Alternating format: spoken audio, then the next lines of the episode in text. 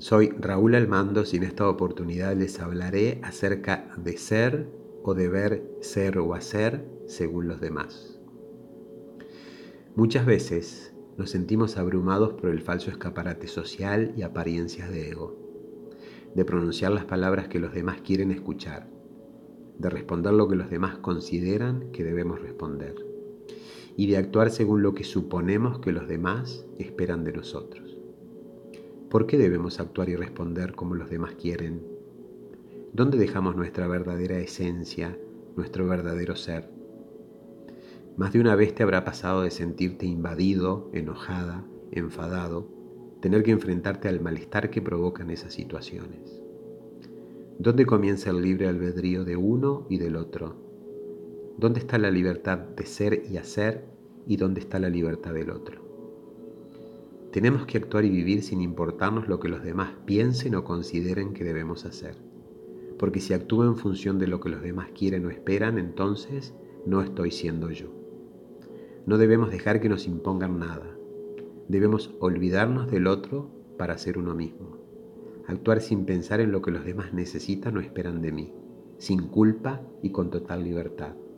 Dejar de pedir permiso o esperar aprobación. Debo respetar mi sentir, sin miedo de hablar o hacer, opinar o crear. Tomando esa actitud desde el confiar en nuestro sentir, comenzaremos a descubrir y reconocer qué nos hace bien y qué nos hace mal de actuar según lo que queremos. Respetar nuestra presencia yo soy, que es lo que nos hace manifestarnos desde nuestro ser, para vivir según lo que nosotros queremos sin miedo por lo que los demás estén esperando o pretendiendo de nosotros. Es muy importante que trabajemos nuestra conciencia para darnos cuenta de nuestra identidad y dejar de limitarnos por los demás. Esta nueva visión nos va a permitir estar seguros de proyectar lo que queremos y poder manifestarnos o no sin tener que estar controlándonos por lo que consideremos que los demás esperan. En el momento que te controlas según lo que supones que los demás consideran que está bien o estará mal, ya no estarás manifestando lo que quieres y lo que eres, y no dejarás fluir tu ser. Hay que disfrutar, ser, hacer y vivir según lo que tú consideres, sin culpas ni temores. Dejar de sentirnos acosados o manipulados por las manifestaciones de los demás. Cuando se presentan estas experiencias o situaciones, nos vienen memorias que nos traen diferentes tipos de recuerdos, que nos detonan la reacción de respuesta.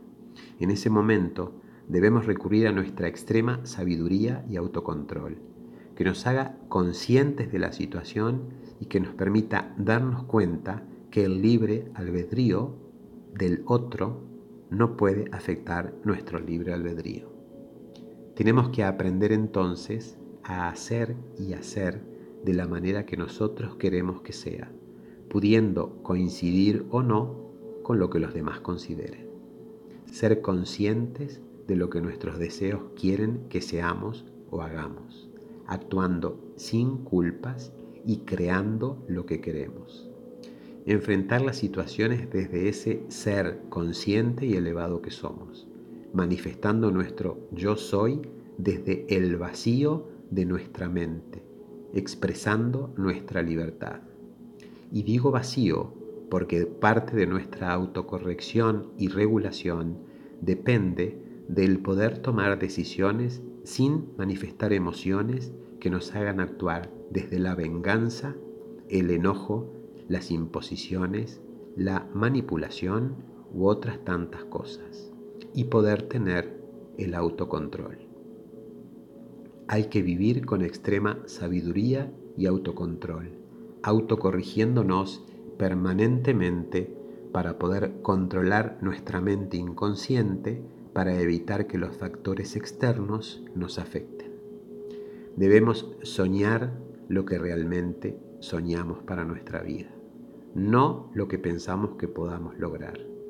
Para eso son los sueños, para imaginar lo que realmente queremos y hacerlo realidad, sin pensar en los demás, viviendo nuestra propia vida y en libertad. En cada decisión que tomemos, debemos ser la prioridad. Y depende de lo que sea, una vez que logremos el objetivo, podremos incluir a quien queramos en nuestro sueño.